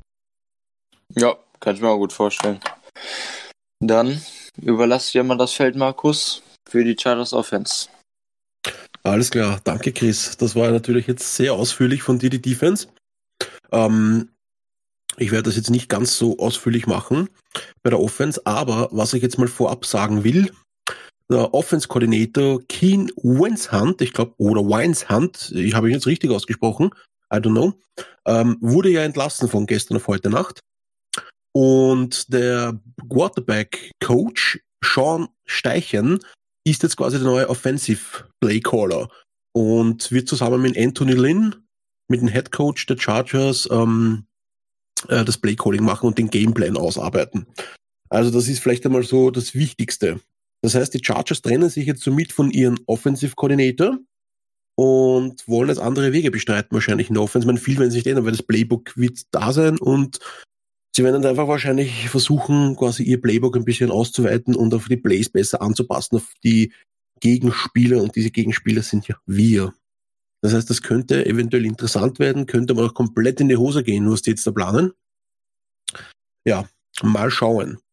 Ähm, meine Keyspieler von der Offense, die Guys to watch, sind auf jeden Fall natürlich Melvin Gordon, er ist back. Der Typ bereitet einfach einen Kopfschmerzen. Wenn der seinen Value bekommt, wenn der seine Snaps bekommt, dann ist der einfach eine Maschine. Also man muss auf, aufpassen auf jeden Fall auf Melvin Gordon. Und das Problem ist aber auch, wenn Melvin Gordon es nicht macht, dann steht dahinter Austin Eckler, der es davor gemacht hat, die Wochen davor. Und das auch verdammt gut. Also man hat hier quasi ein Murder Running Back Duo, so wie wir quasi, ähm, wo beide Running Backs ziemlich explosiv sind, ziemlich gut sind, ähm, ziemlich gute Passing, Pass-Catching Skills auch haben. Und das könnte eben auch der Key sein, um uns eventuell in der Defense zu segieren. Beziehungsweise, ich will jetzt nicht sagen schlagen, aber deswegen sage ich jetzt uns zu segieren, beziehungsweise uns zu kitzeln und uns zu nerven. Jetzt ist die Frage, I don't know, wie wird der, wird der neue Quarterback Coach ähm, jetzt habe ich seinen Namen schon wieder vergessen, ich habe ihn gerade gesagt. Shane also, Steichen. Danke. Sean Steichen oder Shane Steichen. Ähm, wie wird er den Gameplan mit Anthony Lean ausarbeiten? Das ist halt die Frage. Also ja. dazu kann man vielleicht sagen, ähm, Steichen oder wie auch immer man ihn jetzt ausspricht, äh, hat seit zwei, ist seit 2016 schon Quarterbacks Coach äh, bei den Chargers. Auch seit 2016 äh, Offensive Coordinator war aber Weisenhand. Ähm, und Steichen hat zwar davor schon so ein bisschen was gemacht, der war bei Louisville, aber und er war auch bei den Chargers und bei den Browns war er auch, aber da hat er nur so Assistant äh, Quality Control Zeug gemacht, also dass er wirklich so ein richtiger Position Coach ist und ich sag mal mehr in in Gameplan und Plays wirklich eingebunden ist. Ähm, hat er bisher nur an der Seite von Weisenhand gemacht. Dementsprechend würde ich nicht davon ausgehen, dass sich da in der Offense so irgendwas äh, Fundamentelles ändert. Äh, ja. Würde ich eher davon ausgehen, dass es so ein bisschen dabei bleibt, vielleicht ein bisschen, bisschen mehr durchgemischt, ähm, bisschen andere Ideen, einfach eine andere Play-Auswahl. Aber ich denke, dass das, also das Playbook natürlich gleich bleibt, aber ähm, auch so die, die Gameplan-Idee sich ähm, da sehr ähnlich verhält, wie wenn man den OC eigentlich nicht entlassen hätte. Alles klar, ja. Hast du eh vollkommen recht, also wird wahrscheinlich eh so sein, aber wie gesagt, man weiß ja nie. Also vielleicht hauen die beiden ihre Köpfe zusammen, sitzen eine Woche da und arbeiten einen Mörder-Gameplan aus gegen uns, I don't know. Ja, natürlich, weiß, weiß man nie. Ähm, genauso wie man dazu jetzt auch sagen kann, Austin Eckler, äh, der Backup Running Back, hat in den letzten Spielen bisher nur Bälle gefangen. Ich glaube, er durfte irgendwie, keine Ahnung, ich glaube, in zwei Spielen durfte er fünf, vier, fünf Mal laufen oder so. Ähm, obwohl Melvin Gordon gar nicht so gut war in beiden Spielen. Also die Leistung von Melvin Gordon im Rushing Game war äh, maximal, maximal okay bis Durchschnitt. Ja. Ähm, äh, trotzdem durfte er halt wenig laufen und das kann ja gegen uns auch genau anders sein. Also das ist so ein Ding, wo ich jetzt erwarte, dass der, der neue Coach da vielleicht eine, äh, andere Entscheidung trifft. Gerade ein Quarterbacks-Coach, der sagt, ich will vielleicht mehr auf Eckler werfen ähm, und Eckler mehr so ein bisschen ins, ins Kurzpassspiel einbinden, dass er da sagt, ich will lieber Eckler als Nummer 1 Running Back im Spiel haben als Gordon. Das kann ich mir auch gut vorstellen in dem Spiel jetzt. Und Eckler sah die letzten Wochen auch wirklich einfach überragend als Receiving Back aus. Und Gordon hat, wie du halt sagst, bisher ziemlich große Probleme in die Saison zu kommen, ist trotzdem super talentiert, hat Markus auf jeden Fall recht, muss man ein Auge drauf werfen.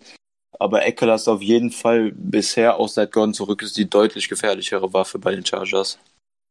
Naja, man muss ja nur äh, an das Spiel in Woche 7 von den Chargers denken. Also ähm, gegen die Titans, wo er da kurz vor Schluss irgendwie, ich glaube, drei Rushes oder so äh, an der Tennessee 1 hat oder so und am Ende dann halt den Ball fummelt und das Spiel dann verliert quasi. Ähm, das war von Gordon halt ein ziemlicher Dämpfer, so. Da hat er in dem Spiel hat er, äh, der ist 6, 16 Mal gelaufen für 32 Yards. Ähm, plus den Fumble dazu, das ist schon, sind schon echt keine guten Statistiken. Er hat sogar zweimal gefummelt und einmal hat er nur wieder selbst bekommen. Also und das, das war echt kein am Wochenende Spiel. gegen die Bears seinen ersten Touchdown gemacht diese Saison, den ersten Rushing Touchdown. Okay. Ähm, danke für die ausführliche Erklärung jetzt, oder? Ähm, wie schon gesagt hat, also Melvin Gordon, auch wenn es seine Statistiken jetzt gegen ihn sprechen von den letzten zwei Wochen, ähm, wie mich Chris eben schon bestätigt hat, darf man einfach nicht aus den Augen lassen, weil wir haben einfach unsere Probleme gegen die Runs, eben das wissen wir seit Wochen, seit Anfang an. Und ähm, Melvin Gordon ist einfach halt eine Hausnummer. Auch wenn er die ersten zwei Wochen vielleicht nicht gut performt hat, auf einmal kommt er jetzt da gegen uns und macht 200 Scrimming Yards plus. I don't know. Weiß ich ja nicht. Ja, dann wie gesagt, Austin Eckler hatte die ersten Wochen auch gut vertreten, also den muss man definitiv in den Auge behalten noch. Die beiden mördergeiles Du, in meinen Augen. Und ja, Justin Jackson und Tremaine Pope, also die zwei auf Third String und Fourth String, ja, I don't know. Braucht man nicht erwähnen eigentlich. Ähm, wo, wo wir gerade an dem Punkt sind, sorry, dass ich dich jetzt unterbreche und auch so ein ja. bisschen off-topic gehe. Okay. Ähm, aber du hast gerade äh, eine Sache gesagt, die mich so ein bisschen dazu verleitet, jetzt äh, quasi off-topic zu werden. Und zwar hast du gesagt, dass Melvin Gordon und Austin Eckler ein richtig gutes Running Back Duo sind. Und wir haben quasi eine kleine Aufgabe bekommen vom Winnie, von unserem Doc, äh, eine der Fragen aus dem Ask Packers Germany so ein bisschen in den Podcast mit aufzunehmen. Und das ist die Frage, wann hatten wir das letzte Mal so ein starkes äh, äh, Running Back Duo wie jetzt mit Jamal Adams und Aaron Jones? Und da hat Markus sich was überlegt, was er gerne darauf antworten würde. Hau raus. Natürlich hat der Nick das genau jetzt raus. Ich wollte das eigentlich ähm, nach den ähm, Review machen. Also, äh, es, passt, äh, es passte gerade so gut rein, weil du das Duo angesprochen hast. Ja, okay. Nein, also für mich war es definitiv das Rookie-Jahr von Eddie Lacey mit James Stark. Also da war es zwar nicht so, dass beide eben so gute äh, ähm, ähm, ähm beides machen können quasi, weil James Stark war eigentlich mehr so immer der Receiving Back, eben der Third Down Back und Eddie Lacey war dieser klassische Powerback eigentlich eben, der einfach nur Brechstange durch die Mitte durchgibt ihm. Und die beiden zusammen war halt einfach, ja, waren einfach komplett quasi. Aber einfach zwei Running Backs zu haben, die von Hause schon so komplett sind wie Aaron Jones und Jamal Williams, ich glaube, das gab es in der Geschichte, auch wenn ich jetzt früher zurückgehe, glaube ich, nicht wirklich. Also alles, was jetzt da, ich sage jetzt mal alles, was die letzten 15 Jahre war. Alles, was vielleicht vor 15 Jahren ist, dann, dann, dann wie gesagt, shame on me, I don't know. Naja, dazu muss genau. man ja auch sagen, dass einfach, wenn man, also wenn man jetzt weit zurückgeht, also ich bin ja noch nicht so krass lange Football-Fan, von daher äh, aus Erfahrung kenne ich, würde mir jetzt auch nur Lacey und Starks einfallen wie dir. Ähm, aber wenn man sehr weit zurückgeht, wird ja auch einfach anderer Football gespielt. Da, ich meine, da stehen dann zwei Receiver auf dem Feld und der Rest läuft quasi. Also da wird, es wurde ja früher allgemein weniger geworfen, da lässt sich das einfach schwer vergleichen, so mit dem Spiel heute und mit dem Duo in Running Backs heute. Also ich gehe davon aus, dass die Frage schon darauf abzielt, keine Ahnung, in dem Jahrtausend oder so. Ja, das, das stimmt schon, weil wie gesagt, die meisten Running Backs heutzutage sind einfach Dual Threads. Die können laufen, die können fangen, die können blocken, die machen einfach alles. Also ja. Nein, also für mich war es definitiv ähm, ähm, 2013, 2014 das waren die zwei Jahre, wo wir über 1000 Rushing Yards hatten mit Eddie Lacy. Und ja, da war er einfach eine Macht. Also ich glaube, das war 2013 11 Rushing Touchdown mit über 1100 Yards, 9 Rushing Touchdown 2014 mit über 1100 Yards. Also ja. Und ja, er hatte 4,1 Yards per Carry, 4,6 Yards per Carry. Also das war wirklich, das waren wirklich super Zahlen damals eigentlich. Für den Running Back eben. Und James Stark dazu einfach, ja, wie gesagt, also für mich ist das einfach das Duo gewesen, damals, wo ich sage, okay, das kann man halbwegs vergleichen, eben, beziehungsweise auch wieder nicht vergleichen, weil ja Aaron Jones einfach für mich eben wie Aaron Rodgers ihm jedes Mal einfach lobt eben, also das hat, ich, ich will jetzt eigentlich gar nicht über den Typen reden, aber ich glaube, das hat, äh, das hat der, der, der Colin Coward hat es, glaube ich, Coward, hat gesagt eben, ähm, er spricht über Jordy Nelson, sagt, Jordy Nelson ist tremendous. Er, spiel, er spricht eben über Devonta Adams und sagt, Devonta Adams ist great. Aber dann spricht er über Aaron Jones und er ist komplett hin und weg eben. Und er, äh, wie, wie ein kleines verliebtes Kind eben erzählt Aaron Rodgers dann über Aaron Jones. Also das, also ich kann mich nicht erinnern, dass Aaron Rodgers einfach einen Spieler so viel gelobt hat eben regelmäßig in einer in einer Pressekonferenz, also einer Post Postgame-Konferenz quasi. Also ja, auf jeden Fall ähm, ein ganz eigener Spieler, ein ganz spezieller Spieler und ich bin sehr froh, dass wir ihn uns bei uns im Roster haben. Und mit diesen abschließenden Worten, lieber Winnie, ich hoffe, dir, ich habe das beantwortet. Ah ja, und die Frage kam überhaupt von äh, Nico Kraus 19 von Instagram. Ich hoffe, wir konnten deine Frage etwas beantworten damit. Ähm, und ich würde sagen, ich fange jetzt einfach wieder an, weiter mit der Offense von den Chargers zu reden, oder? Genau, so, sorry, sorry für den Off-Topic jetzt und jetzt kannst du weitermachen. Ich weiß gar nicht, wo du warst. Äh, die Runningbacks haben wir durch. Ich, ich war die Runningbacks durch, ja, wollte jetzt aber noch erwähnen, dass es auch einen Fullback gibt. Bei den Chargers ist eines der wenigen Teams, die auch einen Fullback haben, der ja gerade wieder ein bisschen mehr in Mode kommt wieder, die letzten ähm, Jahre irgendwie, der ist irgendwie die letzten Jahre wieder abgetaucht, aber jetzt kommt er gerade wieder.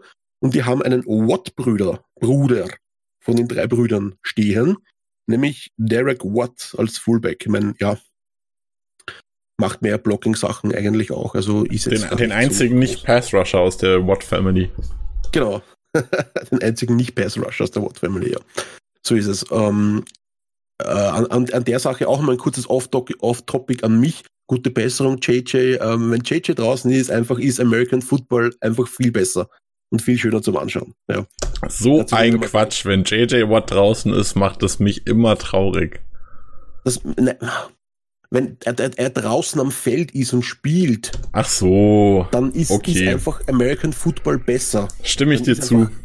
das, Stimme ich einfach, dir zu. das macht American Football mehr familiärer für mich, das macht das einfach viel netter einfach. Der Typ ist einfach eine Macht eben. Das macht einfach Spaß, ihm zuzuschauen. Er ist ein Sportsman, er ist ein guter, er ist ein guter Typ eben. Er spendet immer für jeden allen möglichen Dinge, ist sofort dabei, überall eben.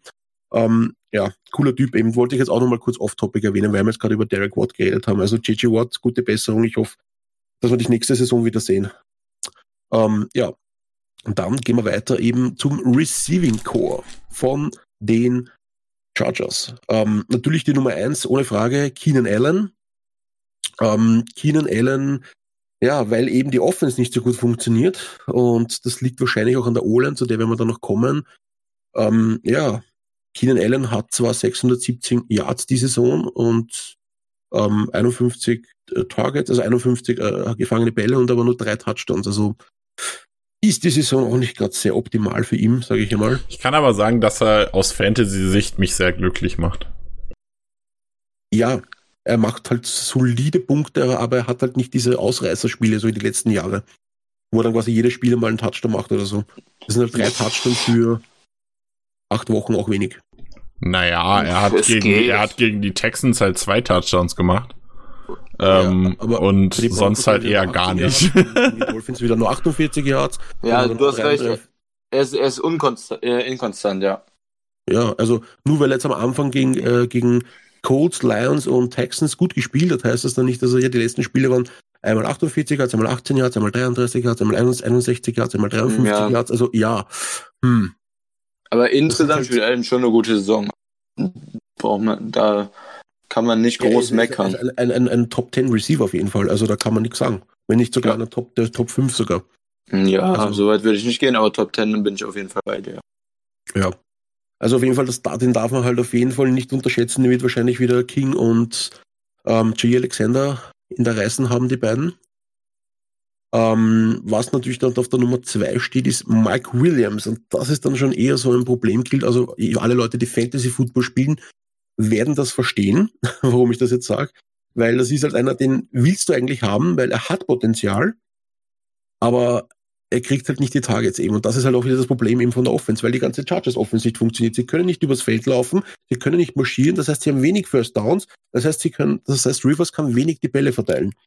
Das heißt, umso länger die Offense natürlich am Feld ist, umso mehr, mehr Targets kriegen die Receiver, umso mehr eben ähm, ähm, Carries kriegen auch die Running Backs eben und umso besser schauen die Zahlen halt aus. Und da schauen halt die Zahlen so, ja, hm, lala aus. Aber wie gesagt, Mike Williams eben sein drittes Jahr jetzt eben, also, also sein viertes Jahr jetzt gerade eben, ähm, ja, darf man auch nicht unterscheiden. Das ist eigentlich der Mann eigentlich ein bisschen mehr so fürs Tiefe. Also Mike Williams ist auf jeden Fall im D-Threat eben. Und das sieht man auch bei den Average Yards eben. Per Catch sind 16,1 eben. Da waren es bei Keenan Allen, glaube ich, nur 12 oder so. Ja, 12,1. Also da sieht man dann den deutlichen Unterschied. Dass auf Mike Williams einfach die tieferen besser gehen. Ähm, hinter Keenan Allen und Mike Williams kommt eigentlich dann relativ wenig. Eigentlich Andrew Patton, Jeremy Davis, Jason Moore, ja, äh, ja. Das sah vor der Saison halt noch ganz anders aus als Travis Benjamin und äh, Inman, der von den Colts gekommen waren, da war das Receiving Core eigentlich relativ vielversprechend.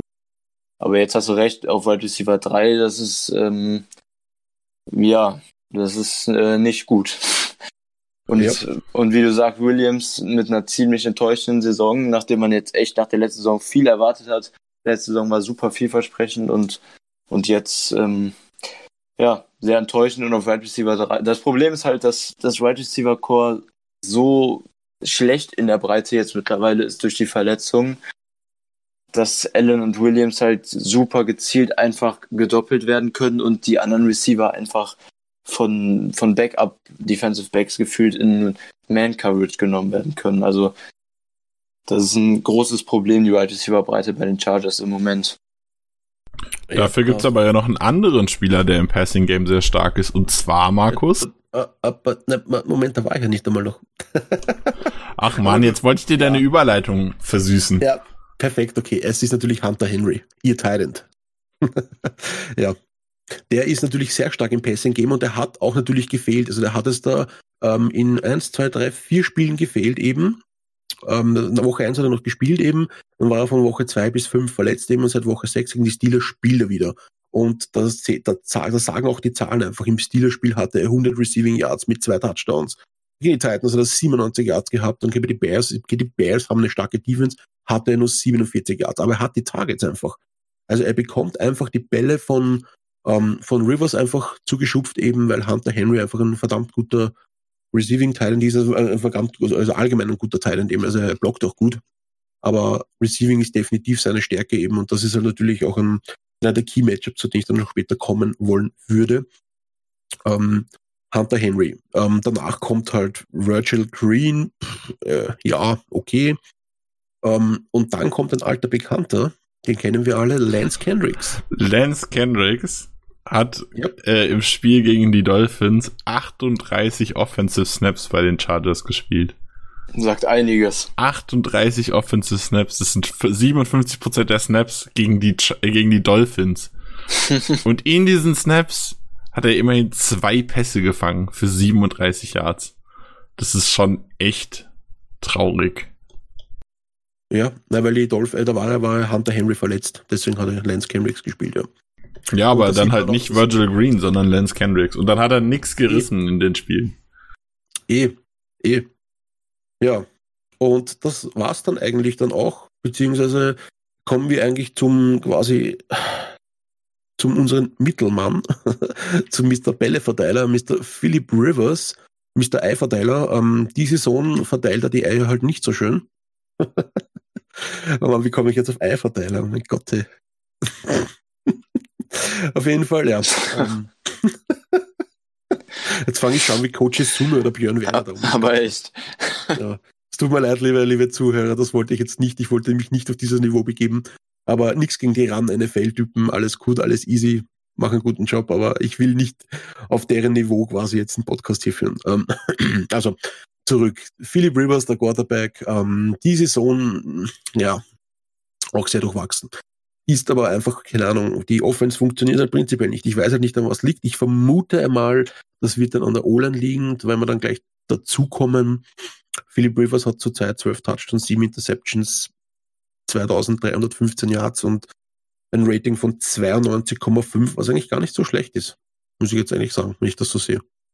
Ja, also es ist halt für äh, Philip Rivers Verhältnisse, der ja eigentlich schon, also ich, also in den meisten Saisons ist Philip Rivers immer so ein Quarterback, wo man sagt, das ist so der underrated Quarterback. Der macht, spielt eine richtig gute Saison und keinen juckt's. Ähm, die Saison jetzt ist halt eher so, da haben jetzt Leute wirklich mal was von den Chargers erwartet und jetzt kommt halt nichts. Ja, also wie gesagt, das ist halt, ja, Philip Rivers ist ein, einfach ein Veteran-Quarterback. Er ist, finde ich, auch gehört in die, sage ich mal, gut bis sehr gut in die Elite-Klasse, also irgendwo zwischen gut, sehr gut, Elite. Also er spielt halt einfach immer unterschiedlich. Also er hat auch mal Spiele, wo er dann, keine Ahnung, wieder Ratings hat von 121, 131,9 was einfach Top-Werte sind eben. Dann spiele aber wieder so Spiele, wo dann gegen die Broncos zum Beispiel ein Rating von 58,6 hat. Also so, pff, ja, äh, ja. Und verlieren dann auch gegen die Broncos eben oder gegen die Steelers 77,8. Das ist dann eh noch okay, 77,8, aber trotzdem nicht so toll eigentlich. Also äh, sein, sein Rating lebt eigentlich von eigentlich guten Spielen wie gegen die Colts hat er gut gespielt, was mich auch wundert, dass sie gegen die Colts so gut gespielt haben eigentlich. Ähm, ja, gegen die Texans hat er gut gespielt, eben gegen die Dolphins hat er gut gespielt. Also das Gut, es waren dann halt aber auch nur die Dolphins. ja. Also ein gutes ja. Spiel gegen die Dolphins sagt halt nichts aus. Ja, aber ein gutes Spiel gegen die Colts sagt was aus, sage ich mal. Also äh, das definitiv, ja. Ein Rating von 121,3 gegen die starke Colts Defense ist natürlich schon eine Hausnummer. Und das war das erste Spiel der Season eben. Da waren sie vielleicht dann noch gehypt und das hat dann leibend funktioniert, obwohl, ja. Egal, wurscht, auf jeden Fall. Ähm, Wolltest du zu Olan gleich noch was sagen? Da wollte ich jetzt dann quasi so eine Überleitung da machen. Alles klar. Ja. Äh, kurz vorher also, noch zu Philip Rivers. Mhm. Also ich glaube, man kann Philip Rivers ganz gut damit vergleichen oder beschreiben, dass man sagt, Philip Rivers ist definitiv ein Quarterback, den man als Franchise Quarterback bezeichnen kann. Der macht, das ist ein Top Quarterback, hat mit der Hall of Fame aber absolut gar nichts zu tun. Ja, weil die Chargers halt in seinen ganzen Jahren, in denen er da war, einfach in den Playoffs überhaupt nichts gerissen haben. So ist das dann halt. Wenn man keine Legacy aufbauen kann, kommt man auch nicht in die Hall of Fame, egal wie gut man in der Regular Season spielt. Mhm. Ja. Also wie gesagt, Philip Rivers ist einfach für mich ein, ein eine Wochensache quasi. Eine Woche spielt er gut, eine Woche spielt er schlecht. Und warum er eine Woche gut, eine, eine Woche schlecht spielt, liegt ja auch nicht immer hundertprozentig an ihm, sondern liegt auch an den Männern vor ihm. Das sind diese fünf etwas stärker gebauten, meistens auch ein bisschen mehr essenden Männer, die natürlich auch gut trainiert bin. Ich bin auch ein bisschen fester, muss ich dazu sagen, aber ich bin bei Weitem nicht so gut trainiert wie diese Typen, weil diese Typen lassen so Typen wie uns drei, glaube ich, einfach alter schon, wenn wir gegen die mal ähm, laufen und gegen die mal ähm, also beim Bankdrücken sowieso, aber ja. Meinst du? Ja, die sind, also ich, ich, ich kenne ich kenn bei Leute eben, ich habe selber mal am Football gespielt und ich kenne viele Freunde, die nur Football spielen und ich kenne einige Ullner, die schauen zwar alle fest aus, aber die sind ziemlich beweglich, die Typen. Und ähm, die machen Sachen einfach oder die machen irgendwelche, die machen Squats, machen Liegestütz, Liegebo äh, Kniebeugen und andere Sachen eben, wo du sagst, okay, so tief komme ich gar nicht mal runter bei, bei, ähm, bei einer Kniebeuge zum Beispiel und solche Sachen. Also Ach was, Chris ja. ist ein Zerstörer, der macht die alle platt. ja, war, war null Ironie drin. Würde ich von mir doch nicht, niemals. ja, nein, also wie gesagt, also die, also ich wollte jetzt eigentlich über die O-Line reden von die Chargers und die Chargers, ähm, da hat mich der Chris vorhin ein bisschen belehrt, weil ich muss sagen, ich habe da leider keine Statistiken gehabt. Die Chargers sind ähm, einer der schlechtesten, in den schlechtesten fünf O-Lines der Liga angesiedelt. Ähm, magst du da vielleicht ein bisschen was dazu sagen, Chris, weil du hast du vorher ein bisschen mehr Infos gehabt als ich. Ja, kann ich gerne ein bisschen was, was so zu sagen. Also die Chargers O-Line war letzte Saison auch schon nicht gut. Da wurde in der Offseason nichts dran gemacht, wo viele sich halt gewundert haben, weil die Chargers im Prinzip ein Contender für einen tiefen Playoff-Run waren. Dann ist man anscheinend davon ausgegangen, dass, dass die O-Line sich steigert, beziehungsweise es reicht, was man Potenzial und Talent hat wo sich dann die Saison deutlich gezeigt hat, dass es nicht der Fall ist. Russell Okung hat jetzt sein erstes Spiel gemacht, Pro Bowl Blindside Tackle von den Chargers, der auch wirklich ein solider Mann ist, kein Topmann, aber ein solider Spieler, der jetzt gegen die Bears sein erstes Saisonspiel gemacht hat, auch relativ gut aussah. Vorher hat Trent Scott da gespielt, der letzte Saison schon schlecht aussah und diese Saison noch gefühlt noch mal einen Schritt nach hinten gemacht hat. Ähm, anderer Tackle ist Sam Tavy, der auch schlechter als Durchschnitt ist auf der Position. Ähm, der einzige, der in der O-Line wirklich ein bisschen hervorzuheben ist, ist für mich Michael Schofield, rechter Guard, der, der halt okay ist, aber wenn, wenn man das in der O-Line schon hervorheben muss, dann stimmt da wirklich was nicht. Und Mike Pouncey, der Center, der Bruder von Steeler Center ähm, Marquise Pouncey, der schlechtere Pouncey-Bruder also schon aber auch ein fester Bestandteil der O-Line eigentlich, ist auch mittlerweile auf Injured Reserve. Da spielt jetzt Preston Berry, vielleicht kennen den manche, der hat einen Receiving Touchdown sogar gemacht in Week 1 oder 2 für die Chargers. Daher habe ich ihn jetzt das erste Mal den Namen gelesen, ist jetzt ähm, seit mehreren Wochen Starting Center. Also generell die Chargers O-Line ist einfach jetzt ein bisschen geupgradet mit der Rückkehr von Oko ist, wie du eben gesagt hast, auf jeden Fall bisher die Saison eine Bottom 5 ähm, Unit in der NFL. Und da sehe ich unsere Front auch relativ deutlich dominieren an der Line dieses Spiel. Ähm, ja. Dazu muss man jetzt auch noch äh, kurz sagen, wir haben zwar keinen Injury Report, glaube, wenn ich richtig äh, gesehen habe, haben die heute auch nicht trainiert. Äh, weder die Packers noch die Chargers. Also zumindest nicht so, dass es einen Injury Report gibt. Ähm, aber Russell Okung ist nicht 100% fit. Die haben den zwar äh, aktiviert, aber er hat auf einem Snap-Count gespielt, schon gegen die Bears. Er war zum Ende des Bears-Spiels äh, questionable to return, also hatte sich nochmal irgendwie eine Verletzung zugezogen. Da ist dann auch die Frage, ob der denn überhaupt äh, spielt, wenn es gegen uns geht oder wie viel er spielt. Das wäre natürlich noch schlimmer. Naja. Ja, insgesamt die Chargers oder in, in Pass Protection ähm, sehr schlecht und im Run-Block auch nicht gut, zumindest, wie man an Gordons Sets ja bisher sieht. Man sich fragt, wie, wie das sein kann bei einem Runback wie Gordon eigentlich, dass er so ein niedriges Average hat. Ja, mehr braucht man zur O-Line eigentlich auch nicht sagen. Also, ist eine ja. ziemlich schlechte Unit. Ja, eben. Also ich denke mal eben, um es jetzt quasi jetzt da ähm, zu vergleichen, eben ihre O-Line gegen unsere D-Line beziehungsweise unsere Front 7 oder Front 6, whatever, Front 8, in welcher Formation wir auch immer spielen. Ähm, das wird, glaube ich, einfach der Neckbreaker sein in dem Spiel, eben bei unserer Defense, eben Rivers einfach ordentlich unter Druck zu halten, eben ihn in der Pocket zu halten, eben den Druck aufbauen, eben in Quarterback-Hits, Quarterback-Sacks, eben am besten noch Fumble for Loss, Fumble Recover, ein Fumble Recover Touchdown von Kenny Clark. Weil zuerst sieht man einen dicken Mann laufen und dann sieht man einen dicken Mann tanzen, das ist immer schön. Ja, da kommt Na, wo, wobei, wobei man dazu aber noch ganz kurz, ähm, wobei man dazu noch sagen muss, dass die äh, Chargers O-Line gar nicht so das krasse Sack, Sack-Abgabemonster quasi ist. Ja. Also ich glaube, die haben in den letzten vier Spielen jeweils einen Sack zugelassen, gegen die Broncos sogar keinen. Ähm, ich schaue gerade ganz kurz durch. Gegen die Dolphins gab es auch nur einen. Gegen die Bears hatten wir sogar auch keinen zugelassen. Gegen die Bears einen von Khalil Mack jetzt äh, letzte Woche. Ähm, aber ich habe gerade mal geschaut, also Woche 4, 5, 6, 7 und 8 äh, haben sie in vier Spielen einen Sack zugelassen und in einem sogar gar keinen Sack zugelassen gegen die Broncos. Ähm, also das ist schon, auch wenn die keinen guten Job machen, also es gibt sehr viele Pressures da und gerade das, das Run-Blocking ist echt mies von dieser O-Line. Aber äh, man kann da jetzt auch nicht sagen, jetzt so Predictions raushauen, aller wir hauen den 10 Sacks um die Ohren oder so. also das wäre da schon. Äh, so so halt, schlecht sind die nicht. Dafür ist die Chargers Offense halt auch nicht ausgelegt, die halt äh, ziemlich viel mit diesem kurzen bis Intermediate Pass Game spielt, was halt auch Keenan Allens, Keenan Allens Stärke vor allem ist. Ja, genau. Äh, und halt auch mit Ekeler und auch ja, Gordon, der ja Bälle fangen genau. kann. Nein, aber ich wollte nämlich nur sagen, the pressure is real. Ähm, wir werden definitiv Druck ausüben, ob die sechs kommen, I don't know, aber wie gesagt, wir werden definitiv viel Druck ausüben auf Rivers eben. Das ist das, das ist der Key to win with the defense, sage ich einmal. Sollte man auf jeden Fall ausgehen können, ja.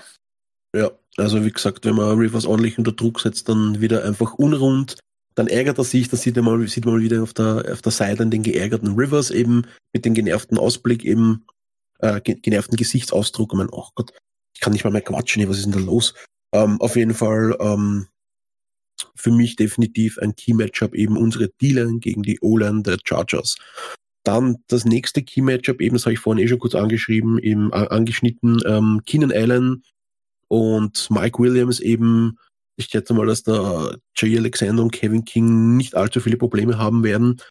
Was jetzt aber wirklich weh tut, ist dann die Running Backs gegen unseren Runstop, der leider ja nicht so grandios ist, beziehungsweise gegen die Chiefs war er teilweise äh, ja, ja, also bis bis auf den Moment eben, also bis zu dem Moment, wo ähm, LeJean McCoy bei den Chiefs den Fumble hatte, ging das Laufspiel der Chiefs gut. Danach haben sie dann, glaube ich, gebencht und hat dann Daryl und Damon Williams ein paar mehr Snaps in die Chiefs und da ist dann nicht mehr so gut gelaufen. Also irgendwie, keine Ahnung, war da vielleicht die Motivation beim Lauf auch raus oder I don't know, man hat LeJean McCoy nicht mehr vertraut. Ich weiß es nicht, auf jeden Fall ähm, müssen wir dann einfach den Run stoppen. Also Melvin Gordon und Austin Eckler ist quasi ein wichtiger Bestandteil, ähm, wenn wir gewinnen wollen. Wenn die Defense sozusagen die Offense stoppen will. Und da ist eben einfach Martinez gefragt, ähm, da ist ein Gutzen gefragt, da ist ein ähm, vielleicht auch ein Kyler Fackrell gefragt. also, Ach, Herr Jemine. ja, hey, da ist einfach jeder Spieler gefragt beim Runstop eben. Da muss jeder Defense-Spieler einfach ranhalten, in der, überhaupt in der D-Line. Und das einer der wichtigsten Matchups für mich eben wird sein, ich glaube, und da werden sie uns wahrscheinlich auch aufmachen, ähm, Hunter Henry. Also ich, ich vermute mal, dass Rivers versuchen wird, viel über Hunter Henry zu passen. Dass er uns einfach über die Mitte und teilweise vielleicht sogar tiefe Outside-Pässe eben auf Rivers eben einschenken wollen wird. Und da sehe ich dann auch wieder eben Martinez in der Coverage eben wieder.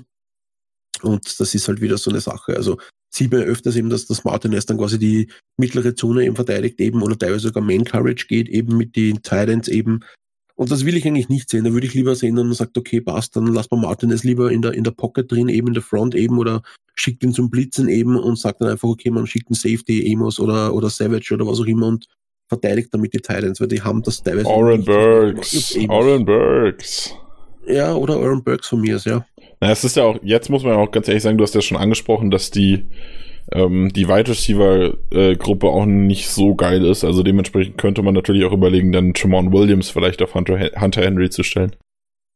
Ja, könnte man machen. Aber wie gesagt, ich wollte nur sagen, Adrian Amos hat gar nicht so schlecht ausgeschaut beim Tident eben verteidigen. Die letzten Spiele so. Also wenn er, wenn er, wenn er an der Verteidigung dran war, eben hat er eigentlich relativ tight immer verteidigt, muss ich sagen. Das hat mir nicht schlecht gefallen. Also, ja. Es, es wird sich Mike Petain sicher einen wunderschönen Gameplan ausarbeiten, weil er wird genau das gleiche wissen, was wir wissen. er weiß, dass Hunter Henry ein guter Receiving Talent ist. Ähm, nicht, natürlich nicht zu vergleichen mit Travis Kelsey, aber trotzdem auch ein sehr guter Talent ist. Ähm, ja, für mich waren das jetzt meine Key-Matchups eigentlich. Also Marvin Gordon und Austin Eckler, Mike Williams, Keenan Allen und Hunter Henry. Und wie gesagt, eins, ein, einer von den fünf wird definitiv ins Spiel kommen. Ich vermute mal, also wenn ich jetzt wenn ich jetzt quasi der, der neue Offensive Coordinator wäre von den Chargers, würde ich quasi den Gameplan so auslegen gegen uns, dass ich sage, okay, ich würde Hunter Henry mehr einsetzen quasi und dann einfach im, im, in der Rotation vielleicht die Snaps 50-50 aufteilen zwischen Melvin Gordon und Austin Eckler, dass wir mit unserer Defense das quasi ähm, uns nicht so gut einstellen können auf einen Running Back. So würde ich den Gameplan machen, wenn ich Offense-Koordinator von den Chargers wäre und gegen unsere Defense spiele. Das Spot ist ja noch frei. Vielleicht. ja, aber wie gesagt, da hoffe ich natürlich, dass Mike Bettinen einen besseren Job machen würde, als ich als Offense-Koordinator der Chargers. und einfach mich durchschaut und einfach ja die richtigen Adjustments trifft. Und die richtigen Leute äh, für die Coverage dann einfach einsetzt für die Titans. Ja. Ich denke, das ist allgemein was, ähm, was ein sehr relevantes Matchup sein könnte. Ob äh, Mike Patton, nachdem er jetzt die letzten Wochen mit seiner Defense ja nicht so 100% gut funktioniert hat, aber gut adjusted hat, es vielleicht jetzt auch mal schafft, die Chargers einfach mal wieder von Beginn an aus dem Spiel rauszunehmen. Ja, das werden wir dann hoffentlich sehen. Ähm, ja, von mir war es das jetzt soweit mit der Offense der Chargers. Vielleicht mag der Chris oder Nick noch irgendwas dazu sagen, aber ähm, ja. Ich, ich finde, du hast es sehr gut zusammengefasst. Das reicht. Alles klar. Ich bin auch voll auf zufrieden mit deiner Zusammenfassung. Okay. Dann würde ich sagen, wir machen unsere Bold Predictions, oder? Für Spiel. Ja, und weil du vorher so gemeckert hast, dass du nicht anfangen darfst, darfst du jetzt anfangen. Dann muss Chris sich was anderes überlegen. Sehr okay. gut. Na gut. Also, ich habe es ja vorhin schon so irgendwie kurz um, angedingst. Also, ich sage, dass Kenny Clark in der Defense für einen Touchdown laufen wird. Äh, egal, ob es ein, also ein, ein, Forced Fumble Recover wird oder, oder ein Interception wird oder whatever oder eine Deflected Ball, der dann fangt oder so. Aber Kenny Clark wird in einen Defensive Touchdown laufen. So. Bold Prediction 1. So. Bold Prediction. Mit Lambo Leap oder, also, ach nee, wir spielen ja nicht in Lambo. Ich wollte gerade fragen, ob Kenny Clark auch ein Lambo Leap macht oder nicht, aber das könnte das, schwierig das werden. Das Ding ist, Clark könnte auch keiner hochhelfen, so wie Crosby das wäre. da, müssen, da müssten sie zwei Leute hinknien. Also die ganze, die ganze D-Line hilft ihm dann. Ja, wahrscheinlich. Nein, also auf jeden Fall, Kenny Clark macht einen Fumble Recover oder Interception, Touchdown, whatever. Also wie gesagt, er rennt einfach für einen Touchdown, Defense Touchdown. So, das ist meine Bull Prediction. Dann ähm, wird, wenn Devonta Adam spielt, von dem ich jetzt ausgehe die Woche, wird er über 150 Passing Yards plus haben, also Receiving Yards plus haben und äh, einen Touchdown mindestens. Dann haben wir sogar zwei. Gehen wir ihm 150 Receiving Yards plus zwei Touchdowns. So, das ist quasi ein kleines Welcome Back Game von Devonta Adams. Und was nehmen wir als dritte Ball Prediction? Ähm, hm, machen wir sie Offense oder Defense oder machen wir vielleicht noch sogar zwei? Hm, okay. Dann. Nein. Oder ja. vielleicht sogar mal Special Teams. Ja, ich hab's, hab's mir gerade überlegt. Hey. G.K. Scott wird ein Average haben bei den Punts von über 50 Yards pro Punt. Das ist aber auch wieder. Das, das ist, keine Bold Prediction, das ist, das ist ein Fakt. ja, eh, das sage ich ja erstens, das ist eine blöde, eben weil es Fakt ist. Zweitens eben, das ist ja blöd, weil dann würden wir ja viel panten und dann müssten wir viel von hinten panten und das wollen wir nicht, weil dann funktioniert die Offense ja nicht.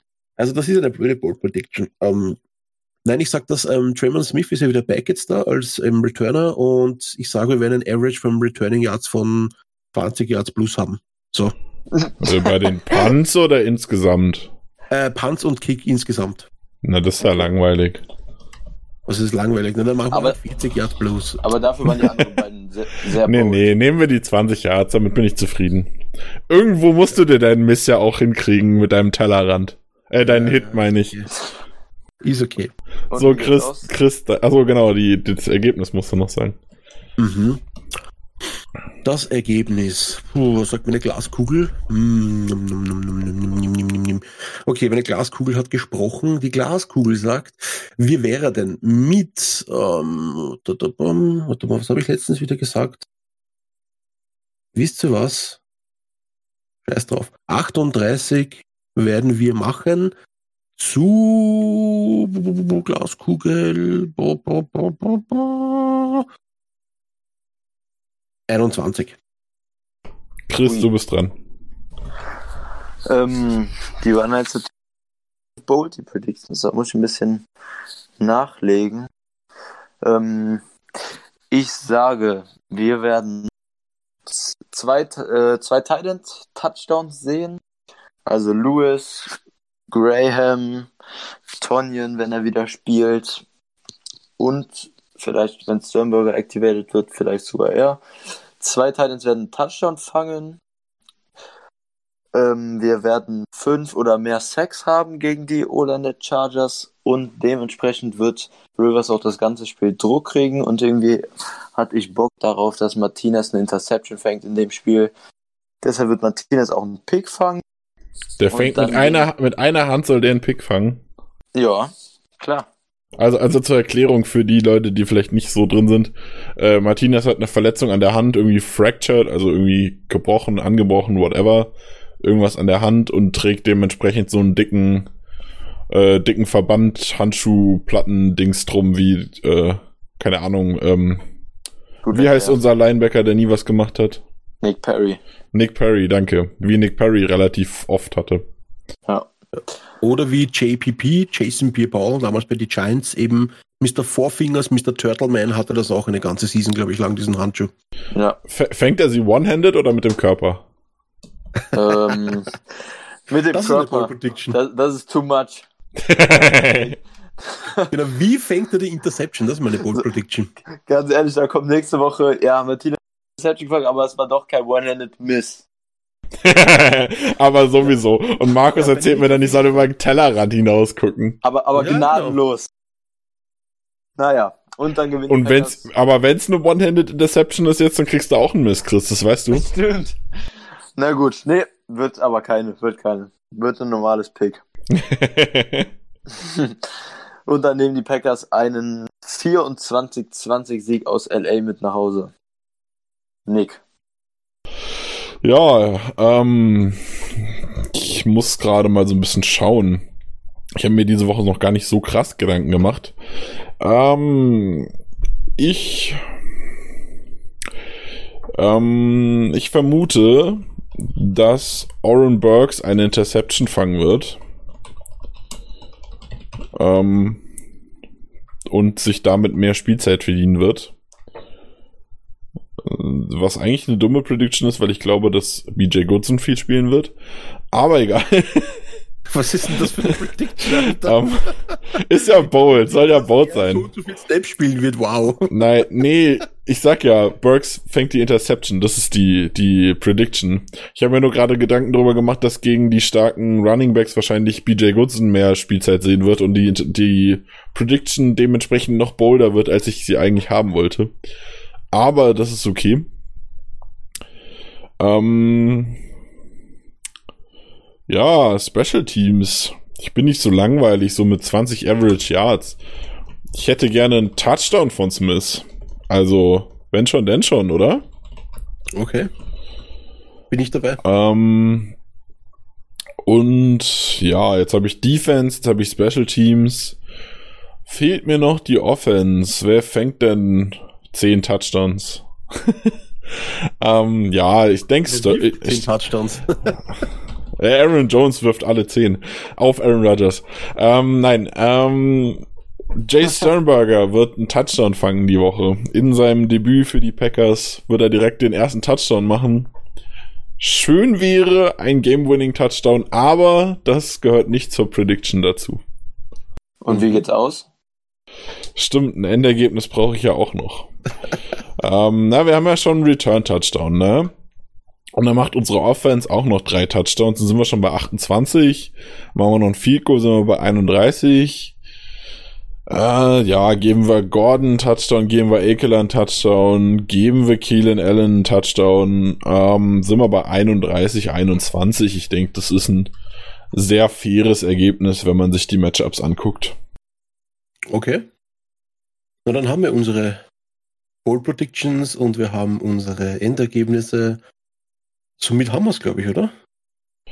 Ja, sind wir äh, mal heute ausnahmsweise fertig. Was es vielleicht noch zu erwähnen gibt, weil wir ja jetzt keinen Injury Report mehr gemacht haben. Ausnahmsweise fertig? Aus, ausnahmsweise fertig, ja. ähm, du bist der, der sonst immer rumhaspelt. Lach nicht. Ähm, was es vielleicht noch zu erwähnen gibt, ist, dass, wie eben schon so ein bisschen mehrmals angeklungen ist, Devante Adams vermutlich wieder spielen wird. Ob das jetzt wirklich so der Fall ist oder nicht, ist noch unklar. Aber wir, wir gehen davon aus, dass er wahrscheinlich wieder eingesetzt wird, wenn auch vermutlich Ähm, so ein bisschen nach Bedarf. Ich denke, wenn wir äh, da weiter sind, sind vielleicht zwei Touchdowns vorne, sollte es natürlich dazu kommen, in, äh, vorausgesetzt, dann wird Devontae Adams auch mehr an der Sideline stehen. Also ich gehe nicht davon aus, dass er seine 80 bis 100 Prozent Snaps spielt, sondern mehr so im 50 Prozent Bereich oder so, wenn es nicht dringend notwendig ist. Okay. Na dann, wollen wir an dieser Stelle den Podcast beenden? Oder will der Chris noch was sagen? Abschließend? Ja, ich würde sagen, schlagen wir das dritte Team aus der AFC West hintereinander. Und yes, baby. Go Pack Go. Beat the Chargers. Ja. Go Pack Go. Go Back Go. Das Spiel wird auf jeden Fall am Sonntag um 22.25 Uhr stattfinden. Oder? Bin ich jetzt komplett im Arsch, wenn ich das so sage? Nee, stimmt so. Die Zeitumstellung, die Amis haben ja jetzt dann auch die Zeitumstellung am Sonntag und dementsprechend sind es wieder die gewohnten Zeiten. Ja. Ich weiß jetzt gar nicht, ob ähm, äh, Bulls 4 oder Run NFL überträgt das Spiel. Ähm, äh, das wissen wir auch noch nicht, weil ja die Spiele bei, zumindest bei äh, Run immer erst mittwochs verkündet werden. Okay. Ja. Na, das werden dann eventuell der Marco vielleicht auf die Facebook-Seite schreiben oder so oder einer von euch, wie auch immer. Die Info werdet ihr auf jeden Fall bekommen. In diesem Sinne, schön, dass ihr wieder zugehört habt. Ich wünsche euch allen einen wunderschönen Tag, einen wunderschönen Abend, eine wunderschöne Nacht, einen wunderschönen Morgen. Wann auch immer ihr den Podcast hört. Wir nehmen gerade Dienstagabend Nacht auf. Und ja, beat the Chiefs. Go by go. Die, die Chiefs haben wir schon geschlagen, Markus. Äh, ja, Beat, äh, Beat, Beats the Chargers. Ja, die haben beide, fangen beide mit Sch an. Ja, sorry. Beat the Chargers. Ja, Beat the Chiefs haben wir schon hinter uns. also dann go by go. Euch, Baba.